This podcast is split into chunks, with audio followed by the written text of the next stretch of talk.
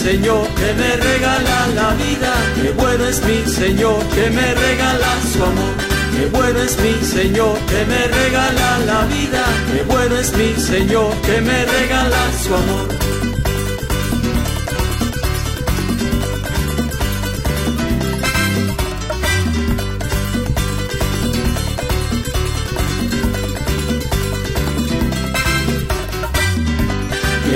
Mi Señor en momentos de tristeza. Qué bueno es mi Señor, Él me da la fortaleza. Qué bueno es mi Señor en momentos de tristeza. Qué bueno es mi Señor, Él me da la fortaleza. Qué bueno, qué bueno, qué bueno es mi Señor. Qué bueno, qué bueno, el pecado me salvó.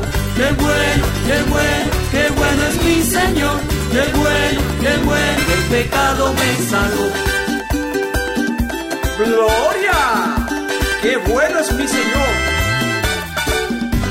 Qué bueno es mi Señor que me regala la vida. Qué bueno es mi Señor que me regala su amor. Qué bueno es mi Señor que me regala la vida. Qué bueno es mi Señor que me regala su amor.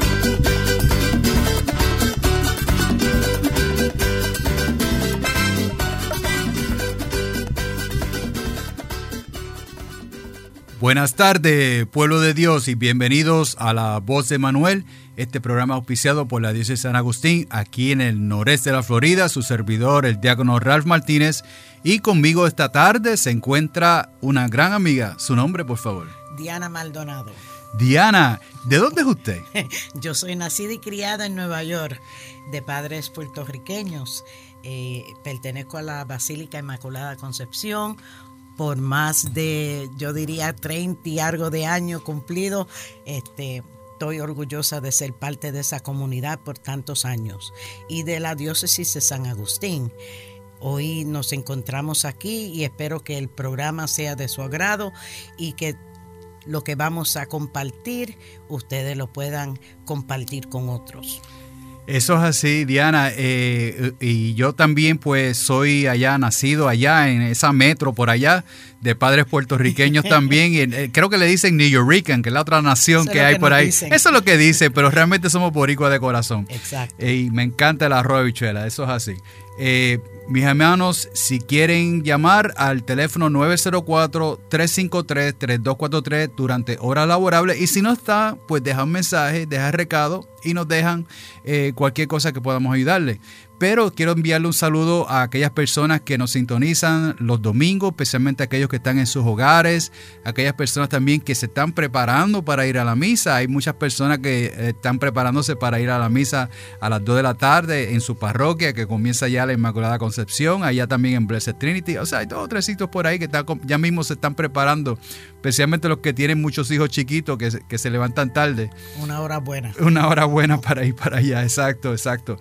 Y en esta tarde, pues vamos a estar hablando nuevamente del Evangelio de San Mateo, eh, una parábolas. ¿Qué serán esas cosas de parábolas? Vamos a hablar un poquito de eso. También el santo del día, Santa Brígida, que una señora eh, viuda y fundadora para allá, para los años 1370 y algo, eh, y otras cositas más. Así que vamos a comenzar, busquen sus Biblias en esta tarde para nuestros hermanos, especialmente aquellos que están en la prisión también.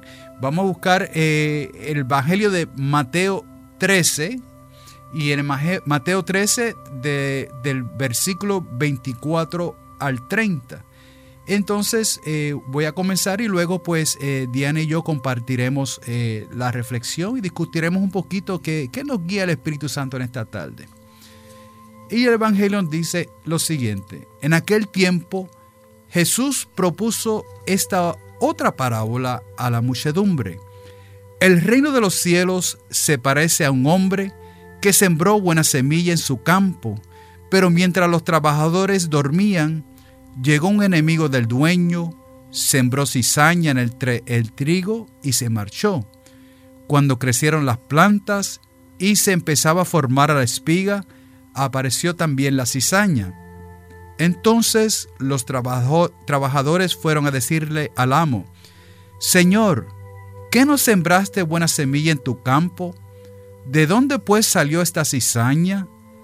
El amo les respondió, de seguro lo hizo un enemigo mío. Ellos le dijeron, ¿quieres que vayamos a arrancarla? Pero él les contestó, no, no sea que al arrancar la cizaña arranquen también el trigo. Dejen que crezcan juntos hasta el tiempo de la cosecha, y cuando llegue la cosecha diré a los segadores, arranquen primero la cizaña y átenla en gavillas para quemarla, y luego almanecen el trigo en mi granero. Y palabra de Dios, te alabamos, Señor. Señor Jesús. So, ¿qué, ¿Qué podemos decirle a nuestros radioyentes en esta tarde? ¿Qué, cómo? esta parábola tiene mucho, tiene mucho. Rafa, eh, es una parábola que, que nos da a entender realmente el que siembra, que sabemos que es el Señor, que es el Hijo del hombre, Hijo del hombre Jesús. También nos habla de, de hasta cierto dónde se siembra esa cizaña en el campo, en el mundo en que vivimos, en las familias, en, en los pueblitos. También nos habla de la buena semilla. ¿eh? Los ciudadanos del reino de Dios son la buena semilla. La cizaña, como sabemos, partidores del maligno con mayúscula, maligno, el mal. La cosecha, que nos dice que es el fin del tiempo, porque la parábola nos lo dice también. Cuando se van a separar eh, la cizaña del trigo, los segadores, que son los ángeles, tiene tanto material para nosotros este, estudiar, para nosotros vivir, porque es muy bonito leer, pero si no lo ponemos en práctica muchas veces no entendemos la palabra del Señor. Y una de las cosas que abrí eso así fue porque cuando más joven me di de cuenta yo personalmente de que el Señor enseñaba y me, me sentía como que yo estaba ahí cuando Él hablaba y le enseñaba a los apóstoles. Entonces yo misma me di de cuenta de que Él daba ejemplos, ejemplos. Y eso me ayudó mucho a entender no solamente las parábolas, sino también la palabra. ¿Qué era el mensaje que Él me quería dar? Me tengo que hacer la pregunta, ¿qué me dice el Señor a mí? Hoy en día nosotros podemos decir, eh, un ejemplo muy bueno, la lección divina la lección divina, este, que nos ayuda a entender más la palabra del Señor, porque nos hace preguntas clave. Pero en ese entonces yo no conocía la lección divina, entonces me preguntaba, pero ¿qué es lo que el Señor me quiere decir? ¿A, a qué voy? Qué es lo que me está diciendo a mí personalmente, porque lo que dice y lo que me dice personalmente son dos diferentes cosas. So aprendí por medio de esas parábolas y de la palabra de Dios a hacerme preguntas para entender. Y me han enseñado mucho. Las parábolas son fabulosas. Claro, eh, estoy de acuerdo. Eh, de hecho, hemos hablado aquí anteriormente en otros segmentos eh, de programa eh, sobre el hecho divina, eh, porque es una manera de oración, de profundizar en la palabra de Dios. Y precisamente muchas veces nos preguntamos, pero ¿por qué, eh, ¿por qué Dios está hablando así? ¿O qué es lo que Dios quiere decirme en esta lectura o en este pasaje? ¿no? y de hecho, más tarde vamos a hablar brevemente de, de, la Biblia que estamos auspiciando en mi parroquia. Y allá en lugar del hecho divina es iluminando divino. ¿Por qué? Porque la, Biblia pues tiene unos íconos, eh, un arte que fue preparada eh, especialmente en eh, una orden especial que, por unos monjes y vamos a estar meditando un poco en, ciertos íconos. Precisamente, ¿qué es lo que nos dice eso en ese momento de reflexión? Y entonces pues es interesante cómo, cómo los apóstoles enseguida dicen ah, en este pasaje, vamos a sacar la cizaña. Eh, y la cizaña, como usted dice, eh, la M del maligno, eh, esto que, que, está alrededor de nosotros, es nuestra realidad. Entonces uno quiere lo mejor, ¿verdad? Cuando tú estás en los caminos del Señor, tú quieres compartir tu fe, tú quieres vivir con todo el mundo y tú quieres que la gente también tenga posiblemente esa misma fe y, más fe que tú y ese ardor. Tú quieres que todo el mundo conozca la buena nueva, e, ese evangelio precioso y, a Jesús mismo, que es el que se revela a nosotros. Pero hay otras personas que dicen, no, conmigo no es la cosa. Entonces, no es que sean personas malas, pero todavía, todavía no han llegado a, esa, a, ese nivel o a esa madurez. Y entonces nosotros en el Evangelio, en el camino de nuestra vida, con nuestro testimonio, con nuestra obrar, entonces va, e, en algún momento Dios se va a manifestar en esa persona y le va a abrir el corazón de alguna manera algunas veces manera buena, otras veces son maneras malas. Eh, por ejemplo, una crisis de enfermedad, por ejemplo. Y entonces hay personas que dicen, ay, pero ¿por qué Dios me está haciendo esto? Y entonces, bueno, quizás esa fue la única manera que yo puedo unir a esta familia que no quiere saber de Dios. Quizás, no sé. Eh, y entonces el maligno, fíjate, yo he pensado también, he profundizado algunas veces sobre estas cosas, ¿verdad? De la vida y, de la realidad. Y entonces, pues, si no hubiese el mal, entonces sí, estaríamos en el cielo, estaríamos todo perfecto, ahí no existe mal. Sin embargo, estamos en la tierra, estamos, somos viajeros en este momento, estamos en esta eh, eh, parte transitoria, pero a la misma vez nos da la oportunidad, Diana, de nosotros ayudar a esas personas, a esas personas que están quizás en el camino que no debe ser, eh, pues nos toca a nosotros ser esos misioneros, ayudarlos a ellos a, pensar un poquito más, pero, hacerle las preguntas pertinentes, pero ¿por qué no quiere escuchar esto? no? Exactamente.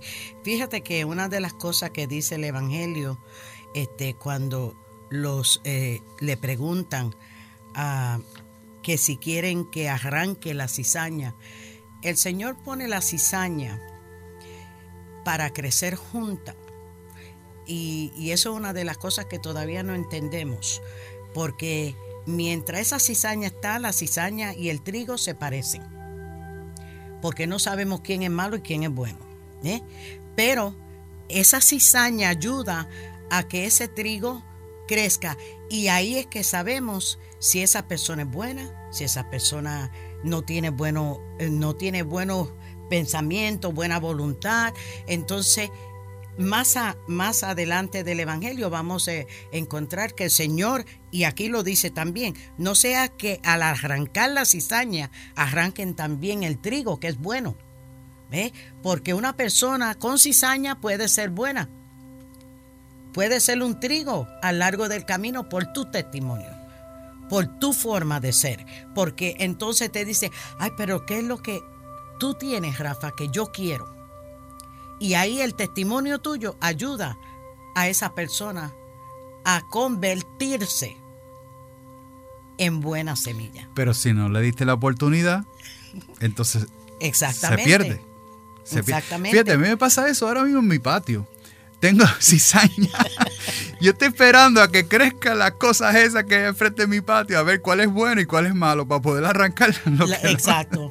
Pero todavía no la, no la, saque todavía. Pero una de las cosas que la parábola nos dice también es que es una verdad en imágenes y comparaciones. La parábola siempre convierte la verdad en algo concreto.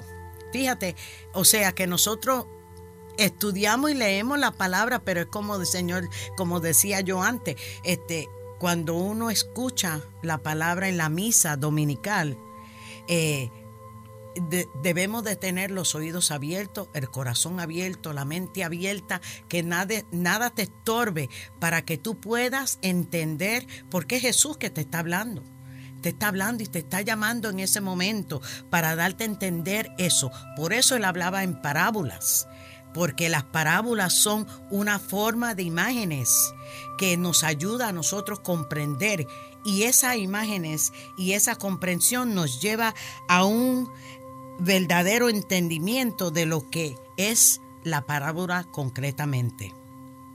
Y una de las gran cualidades de la parábola es el convertir la verdad abstracta que una persona posiblemente no entienda por hablar nada más, sino en una imagen. ¿Ve? Entonces puede entender y comprender. Muchos de nosotros el domingo Los domingos llegamos un poquito aficiados a la iglesia, sofocados, este, los niños nos quisieron levantarse temprano, el desayuno, todo eso nos hace, una llanta se explotó, tuvimos que parar, llegamos a la iglesia un poquito tarde. Pero ¿qué pasa?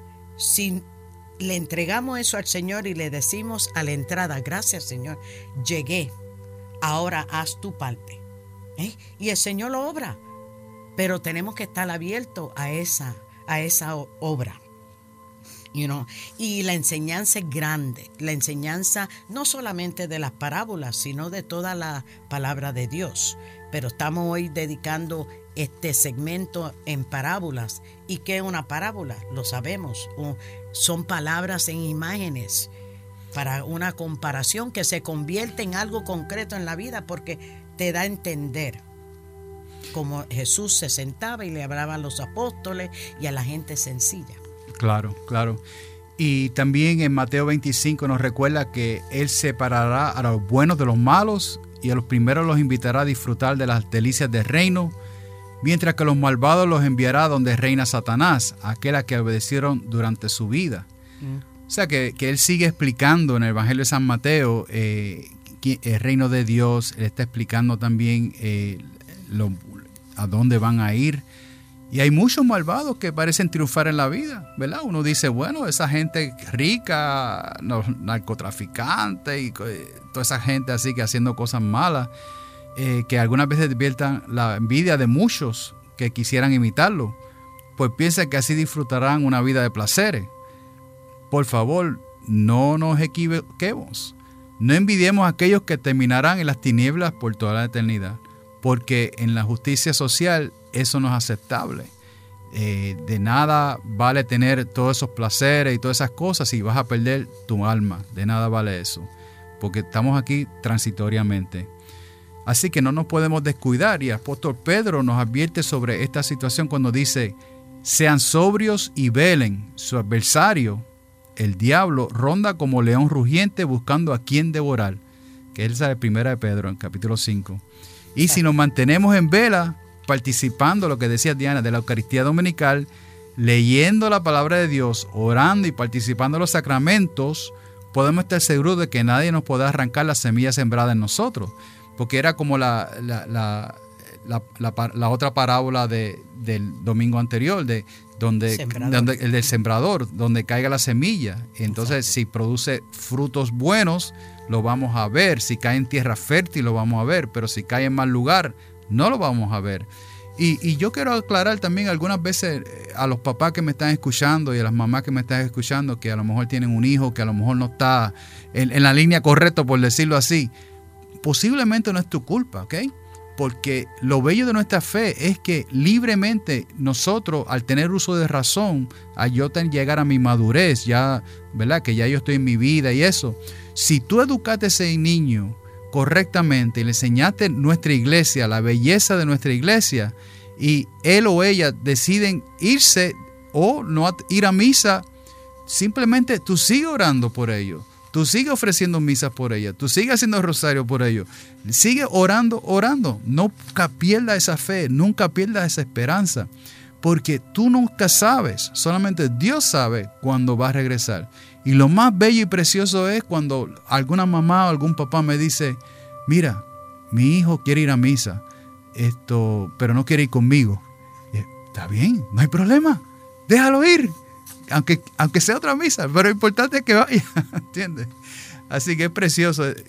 Y eso es bueno, Rafa, que tú digas eso, porque fíjate, una de las cosas de las parábolas es que la semilla crece. Y mientras uno va educando a nuestros hijos, va creciendo esa semilla en ellos. Tenemos el ejemplo clave eh, en, la palabra, en la palabra del Señor, el hijo pródigo. Vuelve otra vez, un regreso y eso es importante. Eh, por eso esa relación que tengamos es bien importante para poder este, crecer. Y no solamente crecer, pero las parábolas son la admiración, una de las admiraciones más grandes que podemos tener, porque está Jesucristo dándonosla y nos está explicando palabra por palabra. Por eso es que la Biblia diría yo, es nuestro manual de instrucciones, es, bien importante. Y, nosotros como católicos eh, honramos la Biblia, la proclamamos todos los, todos los días, eh, ciertamente, y la hacemos tres veces, cuatro veces con los salmos. Eh, luego tenemos una reflexión para los que no conocen la misa, ¿no? tenemos lectura del Viejo Testamento, tenemos las epístolas de, San Pablo, tenemos los salmos y alguna lectura del Santo Evangelio de, algunos de los evangelistas, en adición a los himnos que también eh, tocamos durante la Santa Misa. O sea que, que realmente litúrgicamente estamos en esa celebración eh, que también es un sacrificio dentro de nuestra fe. Tenemos que apreciar la palabra, acariciarla, cuidarla y defenderla del enemigo que nos la quiere quitar Precisamente cuando se te presentan obstáculos de oración, cuando se te presentan situaciones como, como se le explotó la llanta, el ejemplo que decía Diana, todas esas cosas va a pasar, va a pasar porque el enemigo no quiere que tú tengas una relación con Jesús.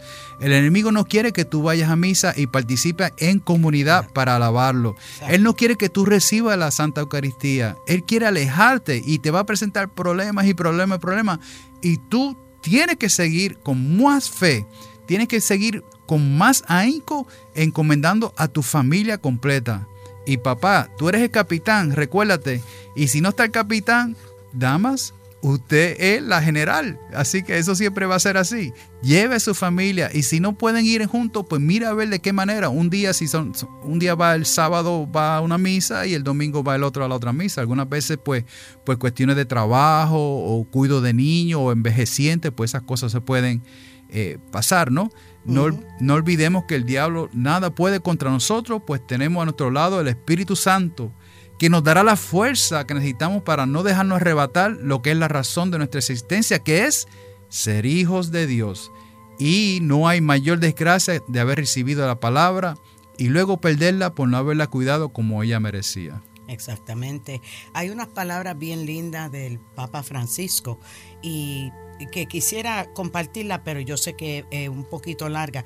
Pero de todas formas, si ustedes pueden ir a la lectura del el Papa Francisco, que se lleva julio 20 del 2014 y estoy más de segura que hay una para este año, eh, reflexiona mucho sobre las parábolas y nos da a entender que el maligno viene para destruir a las familias para destruir a los pueblos, para destruir todo lo que nosotros creemos.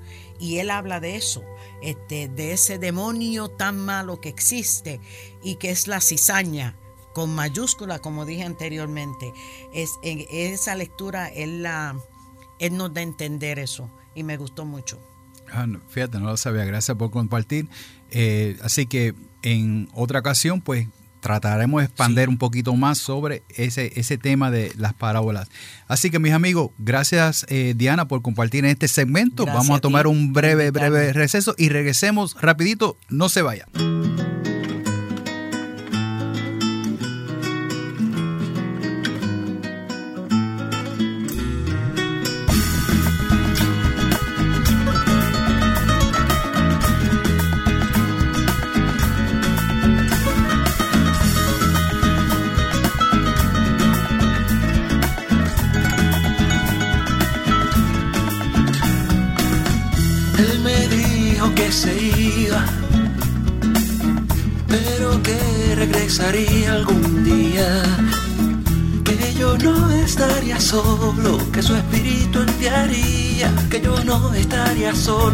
Su espíritu enviaría.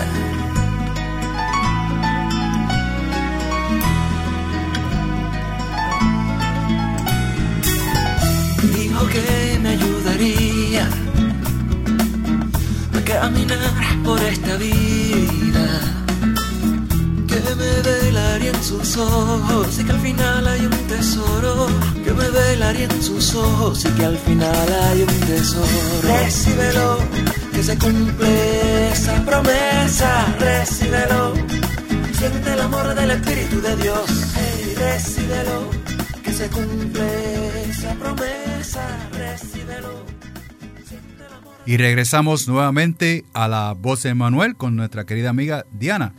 Bueno, Diana, en este segmento vamos a hablar de la Santa del Día, que se titula Santa Brígida, viuda fundadora. ¿Qué es eso? Díganos sobre ella. Fue una muchacha joven, pero dice aquí que Dios quería enviar a su iglesia muchas Brígidas. ¿Por qué? Porque fue una mujer joven, tuvo hijos, fue religiosa y se dedicó a su fe, a creer. Y dice la historia que Santa Brígida, Dios quería enviar a su iglesia muchas Brígidas que con sus oraciones y buenos ejemplos y palabras logren favorizar por Cristo a muchas personas más. Cristo murió por mí y yo, ¿qué haré por él? Esa es la pregunta.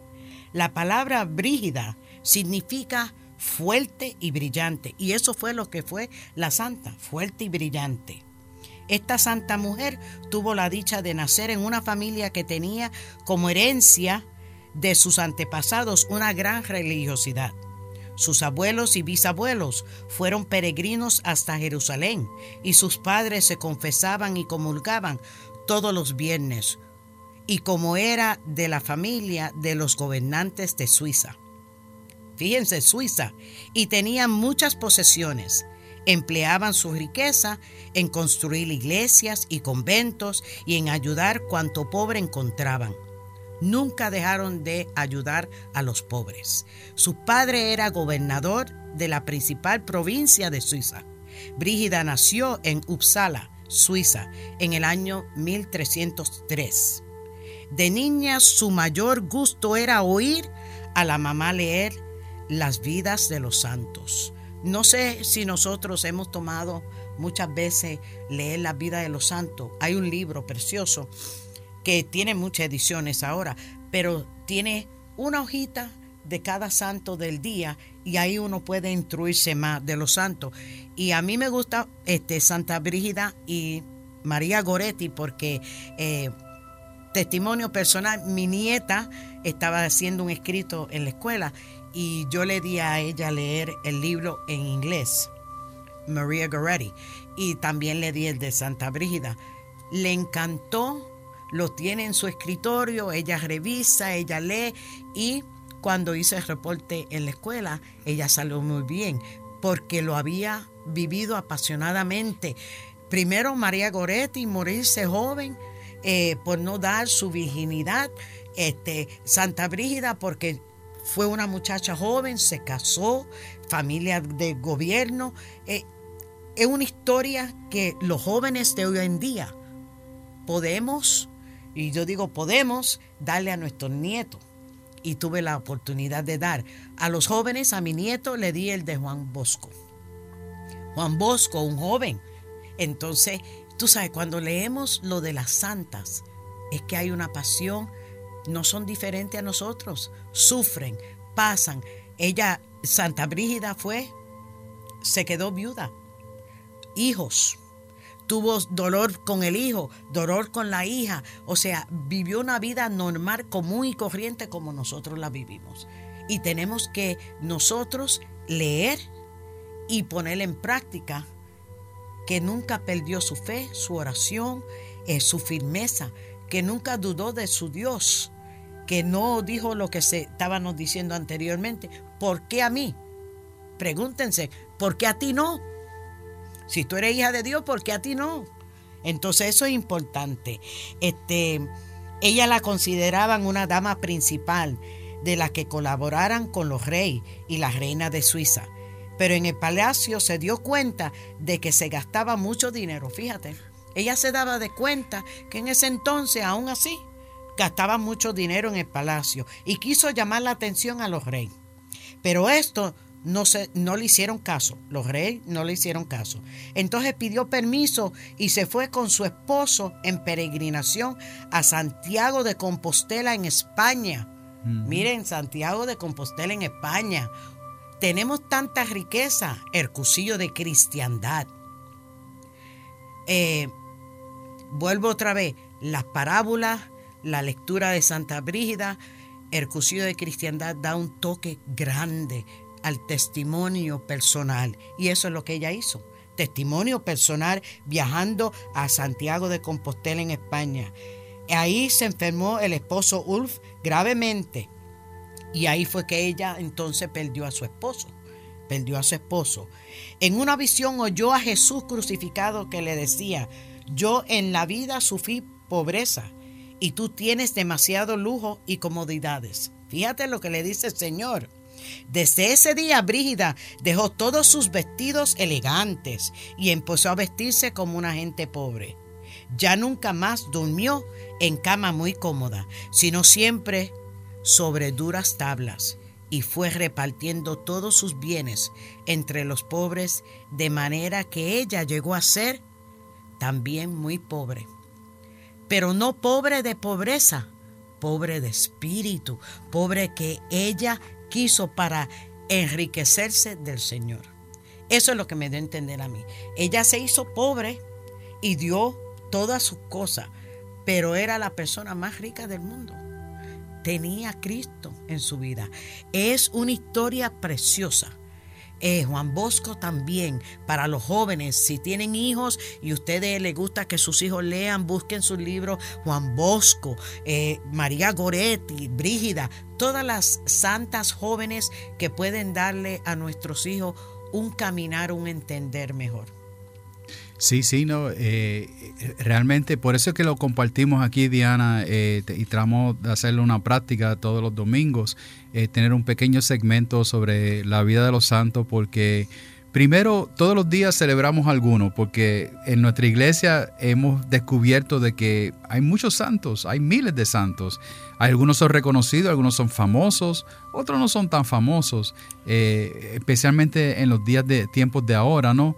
Mm. Eh, pero lo, bello de nuestra iglesia es que prácticamente cada país tiene como su propio santo, ¿no? O quizás un beato, una propuesta para que sea santo, ¿no?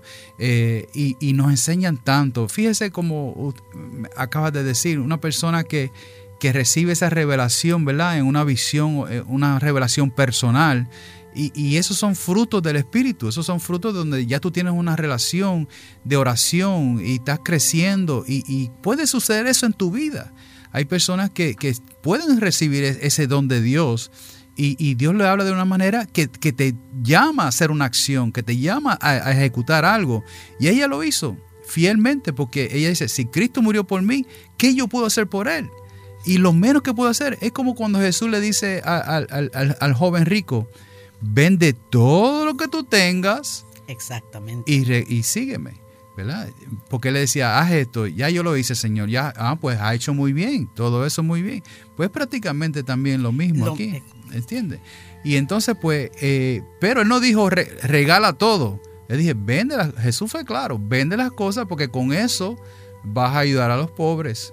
Exactamente. Entonces, sígueme. Y a él fue que a él contrario a, ella, a él se le hizo difícil De, aceptar el mandato de Jesús y despegarse de las cosas materiales, donde precisamente estaba hablando con, mi hija eh, esta tarde eh, sobre el consumerismo, que ha llegado, eh, uno de los problemas que tenemos en esta sociedad es el consumerismo, Diana. Yo no sé eh, por ejemplo, usted va a los moles y eso está, no hay parking muchas veces, eh, eh, eso está un desborde. Entonces, ¿verdad? Uno dice, bueno, en, mi iglesia que yo quiero tanto, necesitamos pues recoger fondos para ayudar aquí o ayudar allá.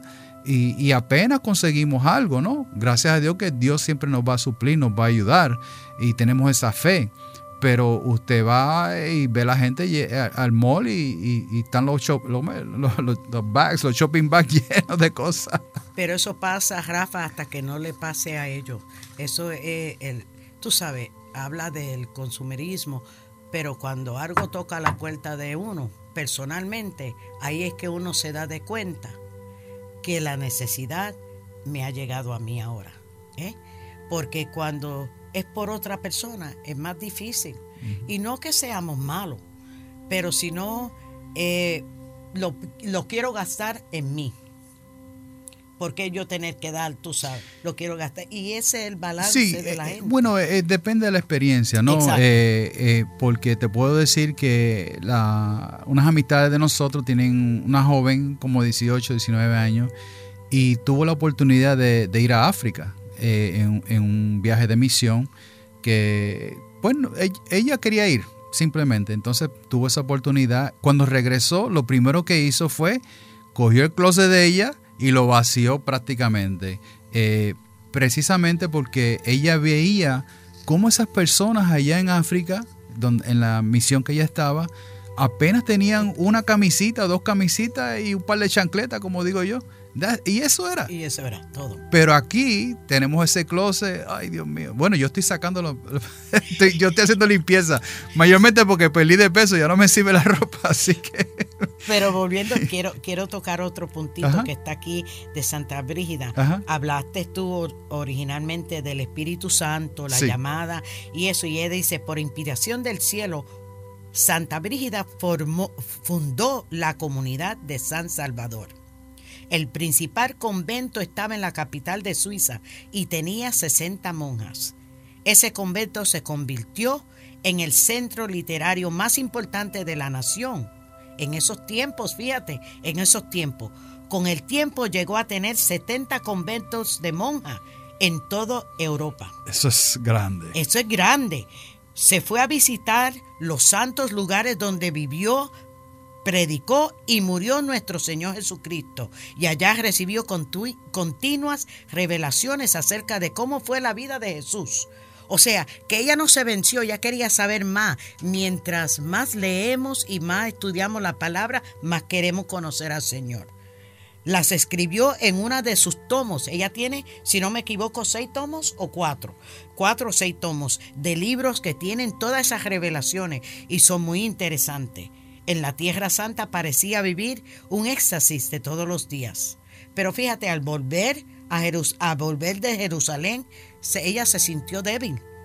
Ahí vemos ya que se está despidiendo hasta cierto punto. El 23 de julio de, 1900, de 1930, 1373, perdón, a la edad de 70 años murió en Roma con gran fama de santidad.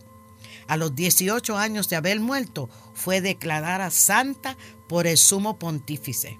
Sus revelaciones eran tan estimadas en su tiempo que los sacerdotes las leían a los fieles en las misas.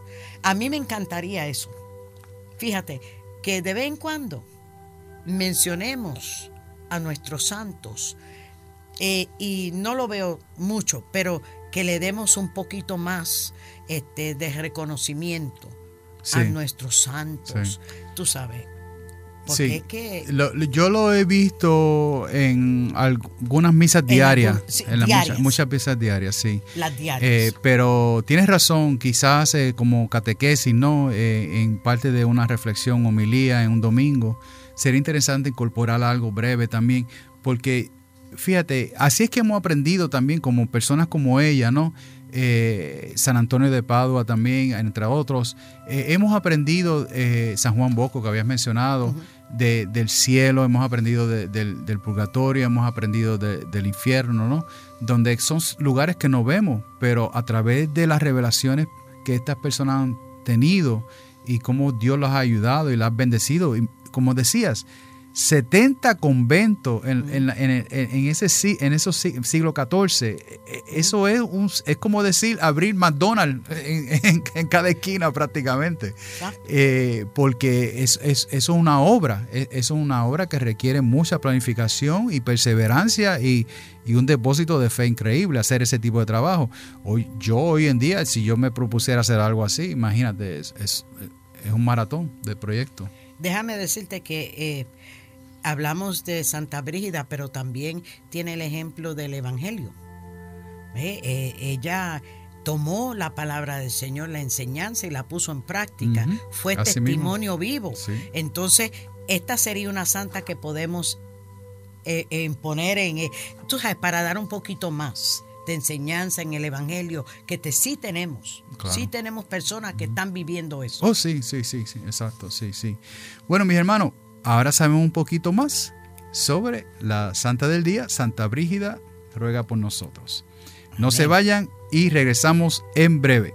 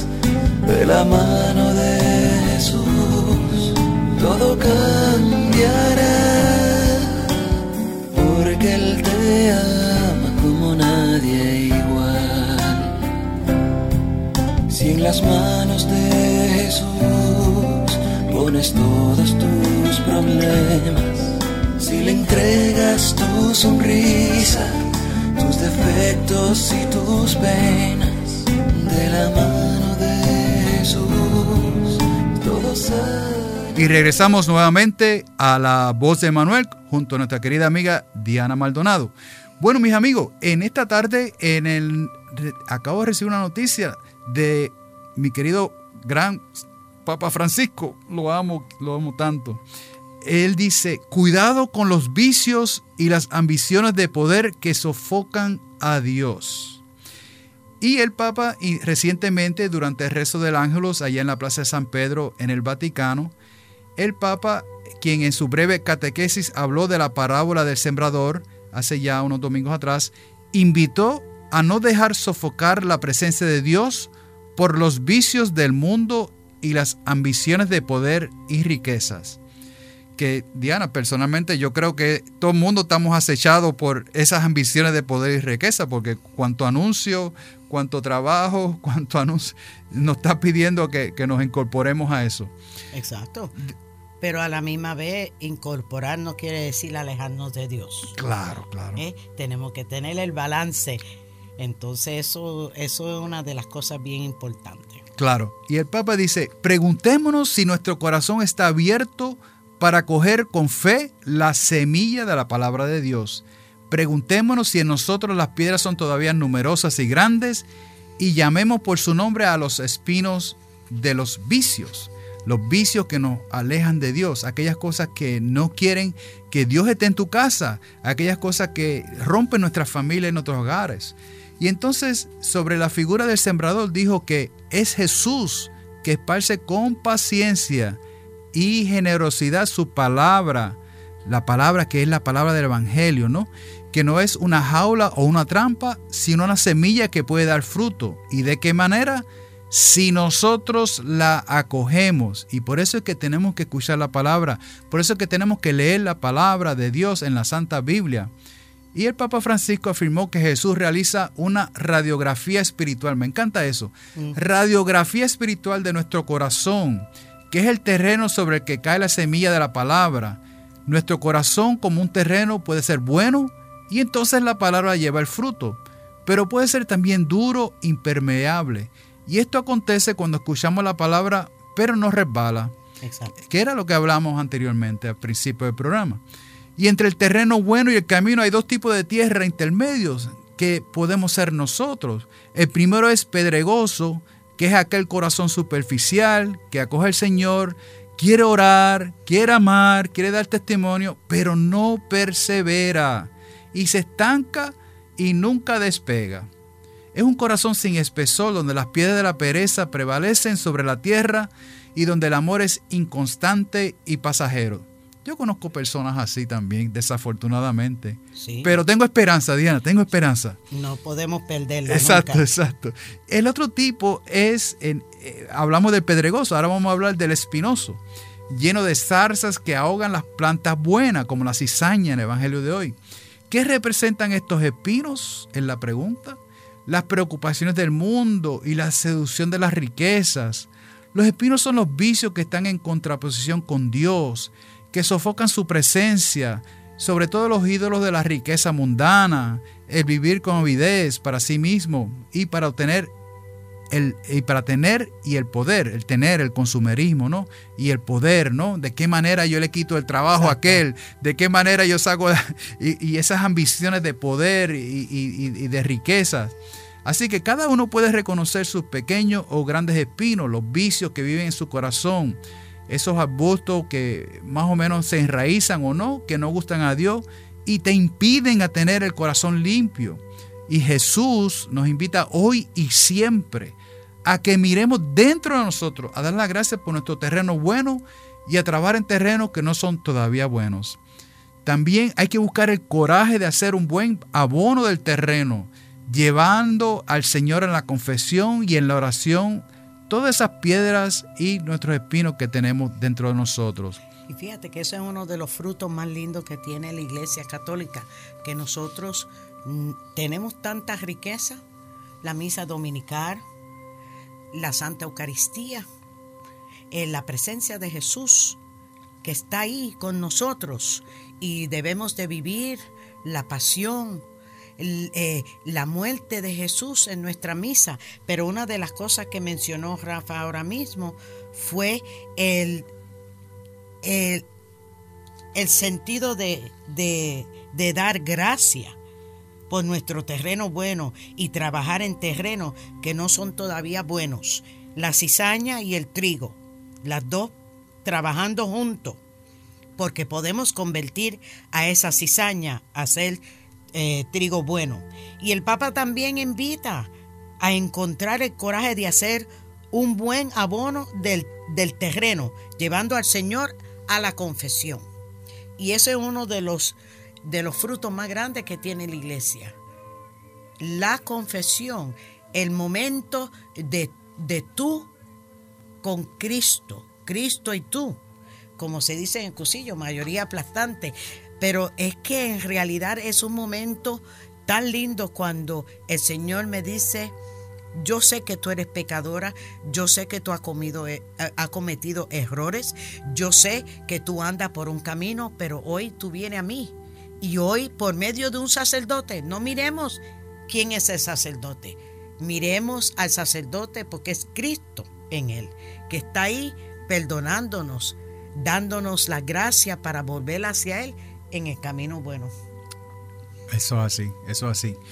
Así que mis hermanos, siempre hay una esperanza, siempre tenemos que ponerle ganas, echarle fe, eh, seguir abonando ese terreno precioso que tenemos. Cada uno de nosotros lo tenemos. Es cuestión de echarle un poquito de, amor y cariño.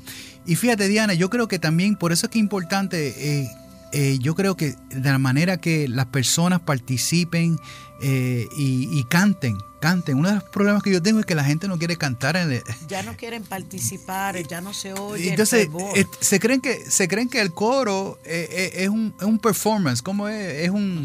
Un show. Un show. No, mi hermano. Coro es comunidad. todo es junto a nosotros. El coro es para solamente empezar todo, pero ellos son transparentes. Piensa que no están ahí y necesitamos escuchar. Dios quiere escucharte a ti, porque eso te va a abrir de una manera especial el corazón para que tú puedas llenarte del Espíritu Santo, para que tú puedas recibir su palabra y ser partícipe del gozo que tiene Dios para ti. Y ahí quiero hacer una pausa, Rafa, porque fíjate, tú traiste un punto bien clave. El coro no está, el coro es comunidad, eh, no es separado. ¿Eh? es la comunidad. Entonces también nuestros feligreses se han ido al otro lado muchas veces. O sea, hay partes de la misa que nos toca a nosotros responder y ser la voz. Entonces, conocemos la parte del sacerdote y la podemos repetir, pero no conocemos la parte de nuestra participación.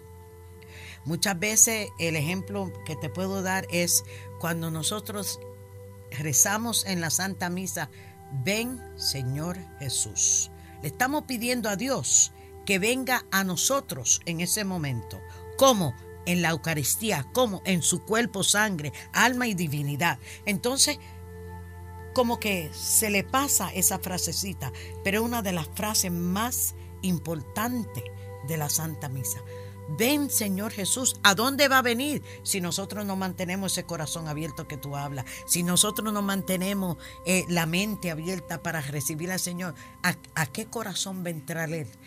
Preguntémonos, aprendamos nuestra misa, pero dejemos que el sacerdote haga la parte del sacerdote y nosotros respondamos la parte que nos corresponde. Sí, porque la parte que nos corresponde Bien es la importante. afirmación, es un diálogo, o sea, no, no lo vemos como solamente de un lado, es, es un diálogo. Nue- Nuestra respuesta, e- esa parte en las oraciones que estamos diciendo nosotros, es la respuesta a lo- al llamado de Jesús y es, y- y es interactivo, no lo, no lo mires de un solo lado. Y no es un momento de meditación, aunque me han dicho a mí, "Ay, es que yo estoy meditando. Sí, yo quiero que tú medites, pero también tienes una, responsa, una responsabilidad, por lo menos eh, eh, diría yo, participativa, porque estamos en comunidad. Exactamente. Y eso lo llama eh, el misal. El canon de la iglesia lo dice también. Nos enseña a nosotros la participación. Y por eso te dije anteriormente, necesitamos una catequesis dentro de las homilías más candentes para que la gente aprenda cuál es mi participación como feligrés. ¿eh? ¿Qué es lo que yo necesito hacer? Aunque muchas veces lo debemos de haber aprendido en el catecismo, pero you know, no, nos pasa. Solamente todos. tengo ocho minutos, me cortaron las alas. bueno, ¿y qué más nos dice por ahí? Hemos, eh, por ahí en las noticias por ahí del día. El primer obispo. Hay un obispo por ahí nuevo. Sí, alerta en Francia, ¿eh? El, el- el primer obispo de origen hispano.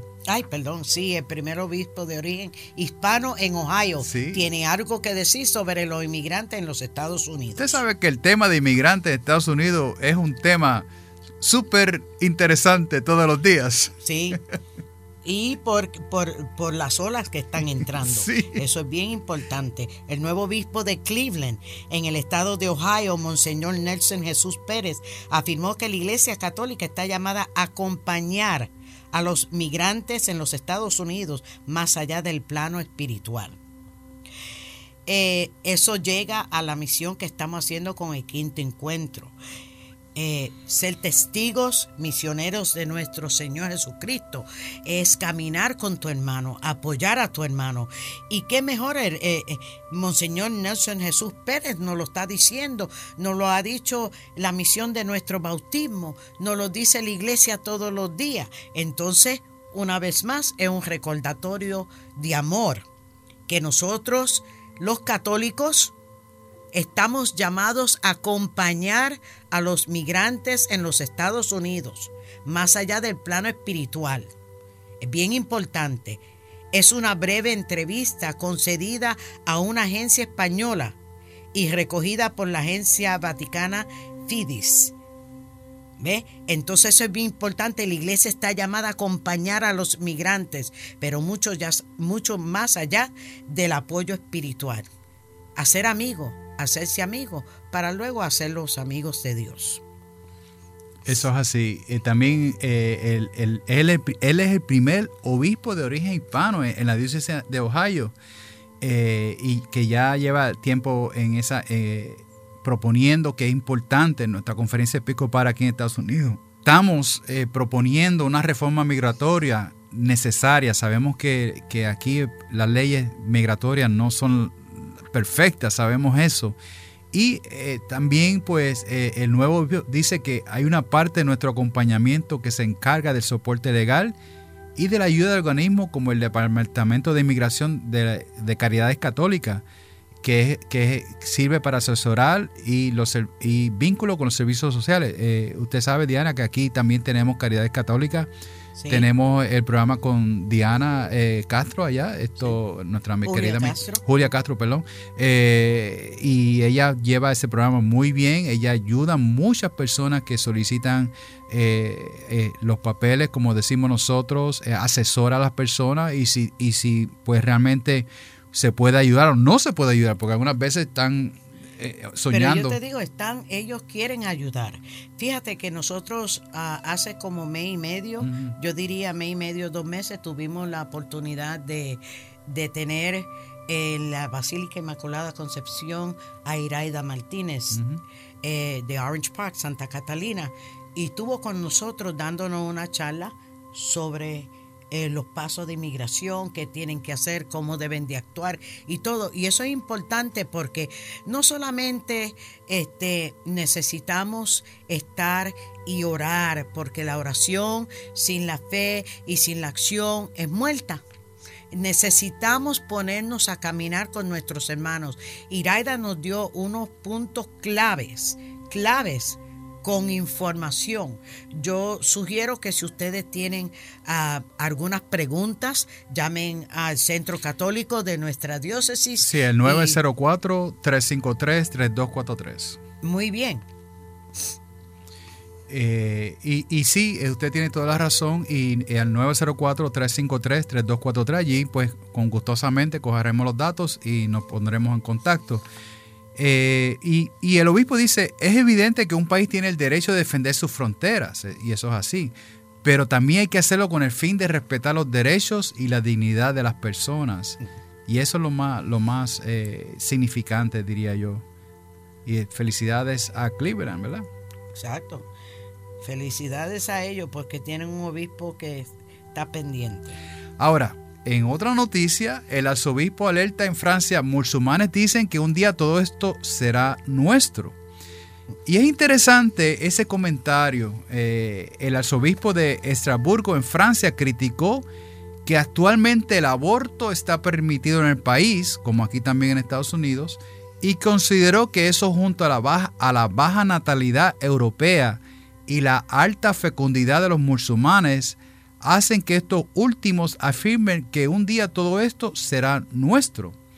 Y en una entrevista realmente el prelado lamentó que el aborto no sea, no sea simplemente concedido, sino que se promueve.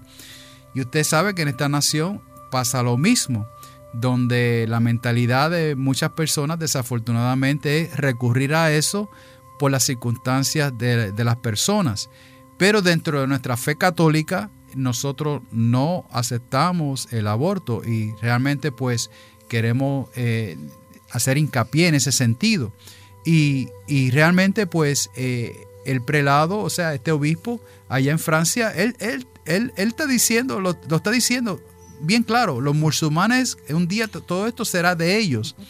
¿Por qué? Porque ellos no practican eso, ellos simplemente eh, procrean y procrean dentro de su ideología vamos a estar claros, los cristianos eh, globalmente, Diana, globalmente, ya yo, ya yo busqué mis datos, ¿ok?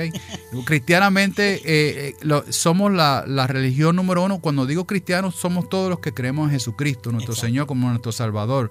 Los católicos, los bautistas, discípulos de Cristo, todo eso, luteranos, todo eso. Pero los musulmanes son la segunda re religión y después vienen lo, los judíos. ¿Qué sucede? Que si en esta mentalidad que continuamos aquí, eh, de, de, promover el aborto que realmente viene del enemigo, pues entonces va a llegar un momento que los cristianos no vamos a ser mayoría. Entonces, ¿qué sucede? Mira las implicaciones.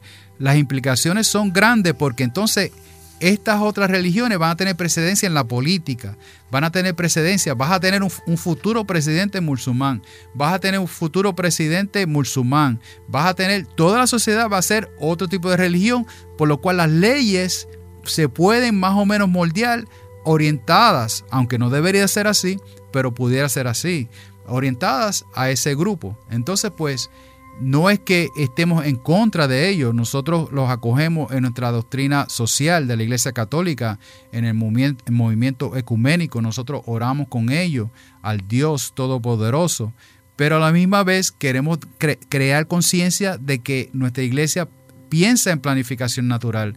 Nosotros están, promovemos la planificación natural.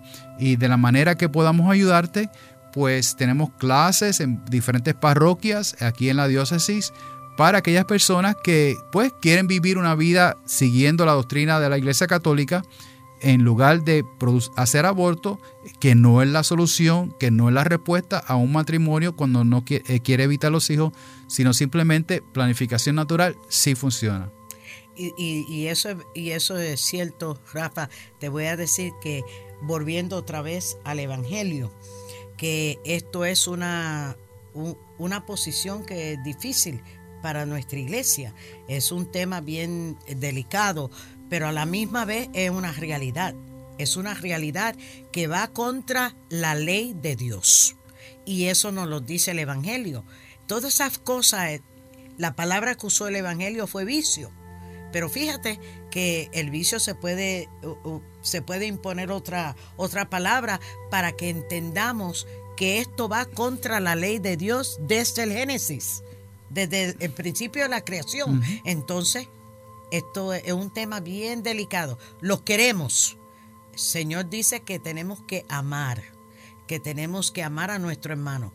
No quiere decir que tenemos que aceptar la forma de ellos. Sí, su estilo, su estilo, exacto.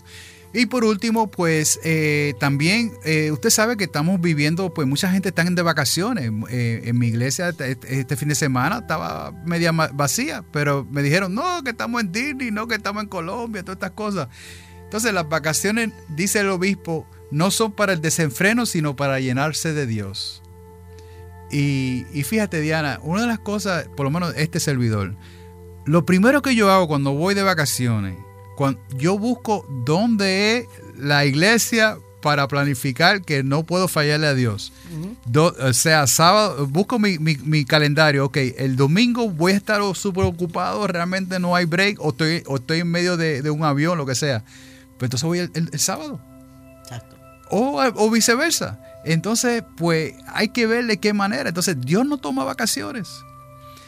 Nunca. Y lo tenemos aquí en la misma diócesis de nosotros. Tenemos parroquias con diferentes horarios.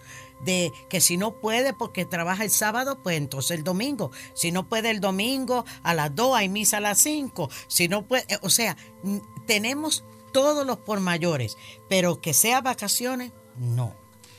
No, no, debemos de tomar eh, vacaciones de nuestro Señor Jesucristo. Sí. Hay que seguir visitándolo porque Él nunca nos falta. Santificar las fiestas es, su mandato.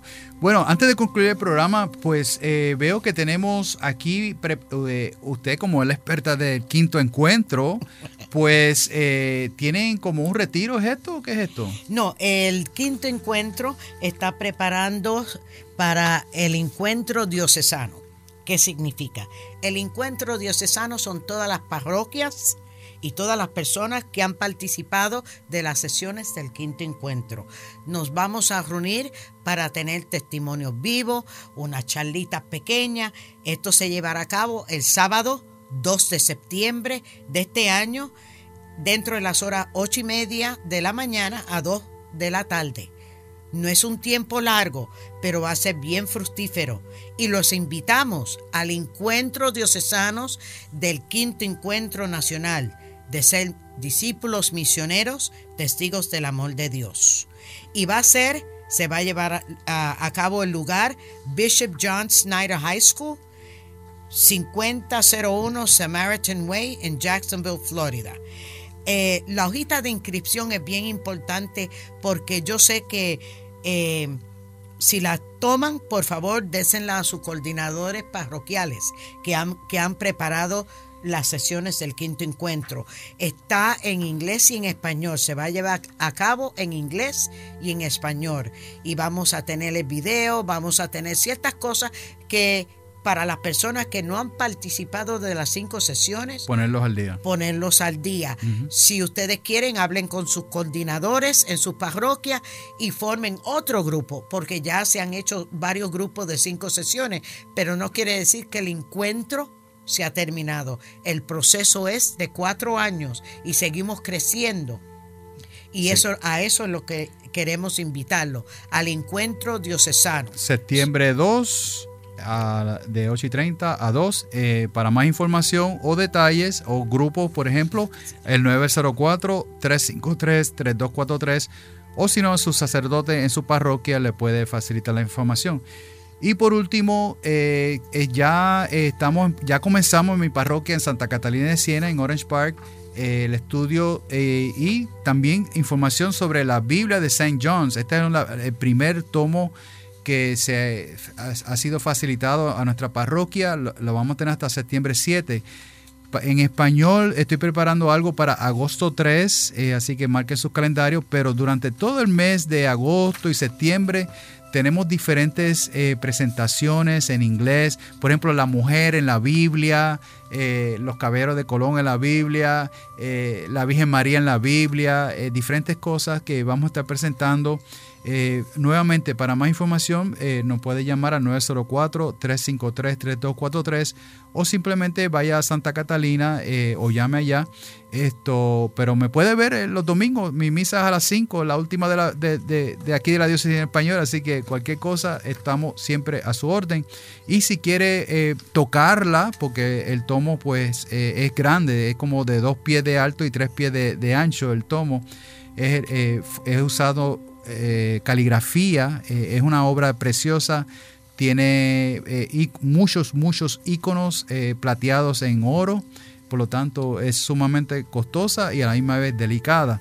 Pero es una obra de arte, es la, la belleza de nuestra iglesia reflejada en las Sagradas Escrituras. Así que es la primera Biblia comisionada en los últimos 500 años que se ha, se ha hecho y tenemos el don y la dicha y gracias a la diócesis por traerla aquí a la diócesis de San Agustín y nosotros, mi parroquia, Santa Catalina de Siena, poder nosotros hacer la presentación al respecto. Así que mis hermanos, quiero agradecerte Diana todo tu tiempo valioso. Yo sé que siempre estás para arriba y para abajo, eh, pero eh, como ah, hermano fraterno aquí, esto la queremos mucho y queremos darle eh, a nuestros queridos radioyentes que siga sintonizando, siga compartiendo, nos puede buscar en Facebook, La Voz de Manuel, todas esas cosas que queremos eh, y también puede llamar al 904-353-3243. Si no estamos, deja un mensaje y de qué manera podemos ayudarlos. Y la bendición de Dios Todopoderoso, Padre, Hijo y Espíritu Santo, descienda sobre cada uno de ustedes. Que tengan una bella semana. Gracias, Rafa, y al público. Muchas gracias.